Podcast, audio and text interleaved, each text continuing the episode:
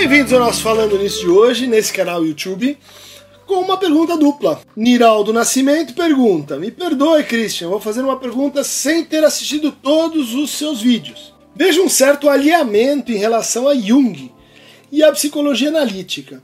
Até quando Jung será considerado um marginal à psicanálise, quase um pária?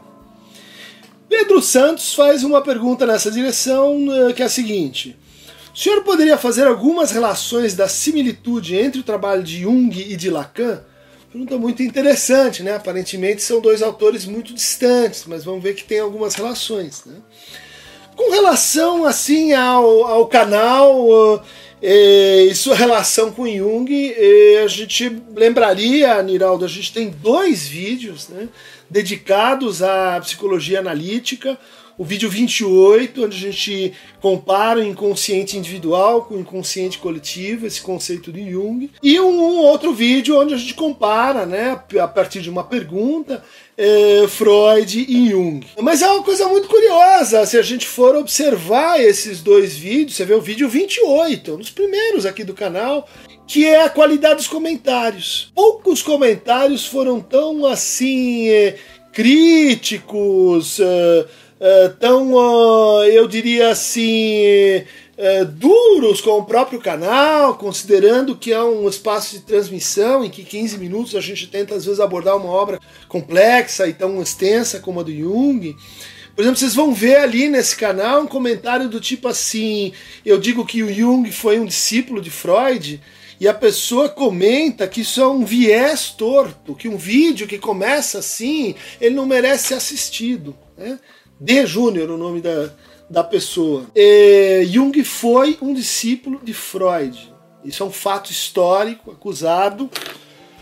Em memória, Sonhos e Reflexões, a biografia de Jung, acusado pelos historiadores da psicanálise, pelos historiadores da psicologia.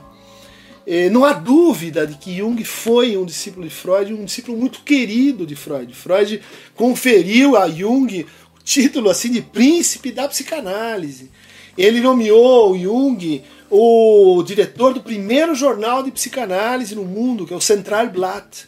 E ele entendia que o Jung ia conseguir reverter essa suspeita que o Freud tinha de que a psicanálise se tornaria uma ciência judaica, que a psicanálise nunca conseguiria entrar nos circuitos mais nobres assim da psiquiatria da sua época. Onde estava Jung? Né, no grupo que descobriu a esquizofrenia, né, capitaneado por Bloiler, né, é, onde a gente tem o Binswanger, o grupo do Burgholzli, onde Lacan teria estudado, com qual ele teria tido contato. Então, para começar essa outra conversa. Né. Mas para vocês terem uma ideia, né, comparativamente com outros vídeos, é um pouco estranho né, que um, os nossos trabalhos aqui, que não são trabalhos que desmereçam a a obra do Jung, pelo contrário, uh, num deles eu menciono que, que estudei um tanto de Jung, principalmente no começo da faculdade, pensava em ser uma, um analista assim junguiano, né?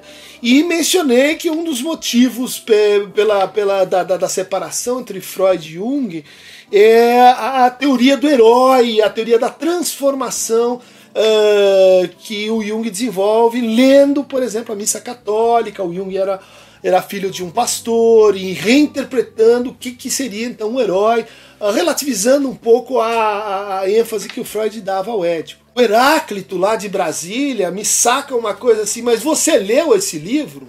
Quem é você para falar de Jung? Você leu esse livro? Uma atitude arrogante, uma atitude que infelizmente me fez lembrar os piores lacanianos com quem, enfim, eu convivo diariamente, ou, ou essa, essa, essa, esse estereótipo que se forma, né, do cara que põe o dedo na, na cara do outro e diz: Você está tá mentindo, você não leu esse livro. Esse livro que eu li em espanhol, né, que está grafado aqui é, em vários lugares e que não tinha em português, porque as obras do Jung estavam sendo aí traduzidas pela voz nos anos 80. E é o tipo de coisa assim que inquieta um pouco a gente. E a gente vai dizer assim: ah, eu acho que a maioria dos junguianos não são assim, não são exemplos representativos. Trabalhei com vários de sumo respeito, assim, Laura Vilares, professora da USP, Santina Rodrigues, que tem um trabalho uh, muito bacana em São Paulo, uh, também em Brasília, Marcos Quintais, a gente tem muitos junguianos muito, muito bem qualificados. Mas por que seria então que eles não estão tão integrados assim à universidade?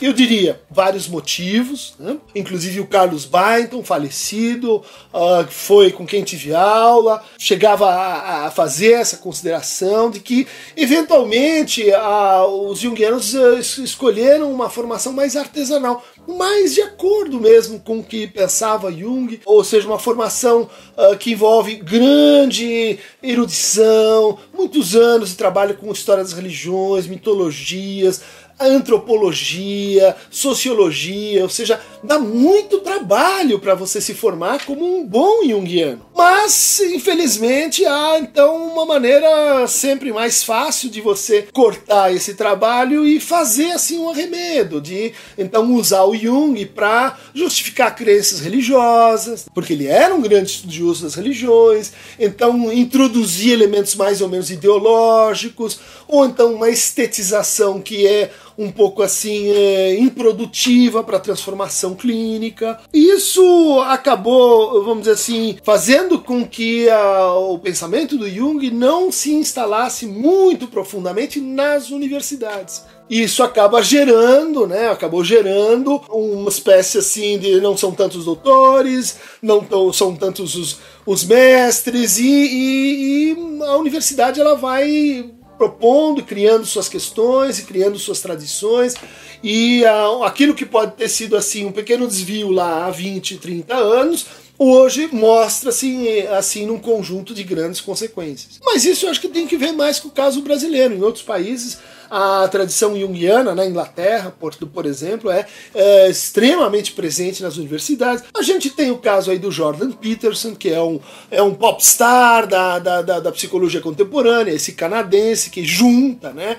A teoria das lagostas, da neurociência, com Jung, a procura do sentido, enfim, de como as mitologias governam nossa, nossa vida e elas são fundamentais para a gente produzir assim uma orientação na vida. Né? Então, eu diria que esse alinhamento em relação a Jung e a psicologia analítica não, não, não seria assim uma, uma atitude de má fé é, uma atitude é, conspiracional contra junguianos, porque a gente poderia dizer assim, também outras correntes muito importantes da psicologia não encontram a mesma representação na Universidade Brasileira que a psicanálise. Né? Há o psicodrama de Moreno, a gestalt terapia, a análise transacional, enfim, há muitas correntes que não, conseguem, não, não conseguiram se instalar enquanto que? Enquanto um campo de debate, enquanto um campo de conversa, um, enquanto um grupo mais ou menos organizado que consegue somar esforços. Né? Na academia isso é muito importante. Pesquisadores isolados, eles criam ali uma transmissão, mas eles acabam ao longo do tempo uh, dispersando um pouco a concentração no estudo daquele, daquele autor. Né? É, essa pergunta sobre as relações entre Jung e Lacan, a gente poderia dizer assim: olha, são, uh, são de fato concepções sobre o simbólico opostas. Enquanto para o Jung, e aí vocês podem pegar Resposta a Jó, que é um livro assim sensacional, ele interpreta esse capítulo da Bíblia. Ou aqui, o, o volume muito bacana, Freud e a Psicanálise, onde mostra todo todo, todas as contribuições do Jung para o Freud, para a teoria psicanalítica, né? Ele desenvolveu a noção de imago, desenvolveu a noção de complexo, tentou provar experimentalmente a noção de complexo, discutiu psicopatologia, propôs um modelo psicanalítico para o entendimento das psicoses, enfim, tudo isso dentro da psicanálise, tudo isso antes da briga com, uh, com Freud aí na década de 10. O Jung se preocupou muito em pensar a prática da psicoterapia, como vocês podem ver nesse volume das obras completas, né?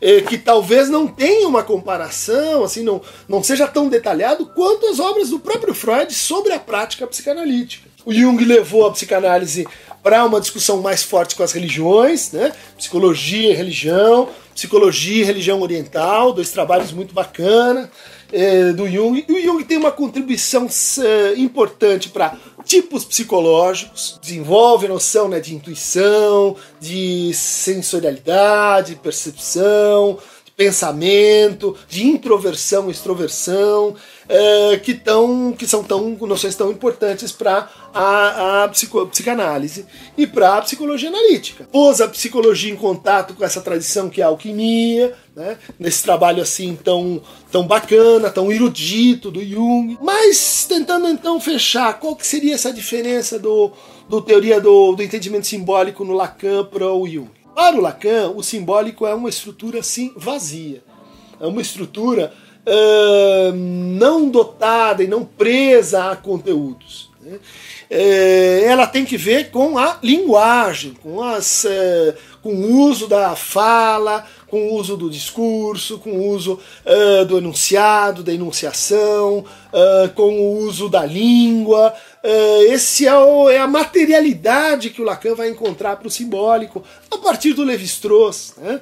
a partir da, da dialética, né? da dialética da, da, fala e da linguagem. Para o Jung, a, o inconsciente coletivo ele se exprime eh, basicamente através de imagens. Então, isso seria mais o equivalente no Lacan à noção de imaginário, talvez. Esse suporte simbólico na imagem, essa importância do suporte simbólico, essa ideia de que o suporte simbólico ele é transferido filogeneticamente. O Lacan não vai concordar com isso. Ele vai dizer, não, ele é transmitido por nossas experiências de fala. Né? O inconsciente é, é assim que o inconsciente passa. Né? Não é porque existiria assim, uma espécie de é, essência universal que habita cada uma das culturas e explica por que, tantos mitos são tão similares. Então, uh, vai dizer assim, é, é um, é, um, é um platonismo que a gente encontra por trás das ideias do Jung é, e que o Lacan não, não vai concordar, não, não, vai, não vai admitir.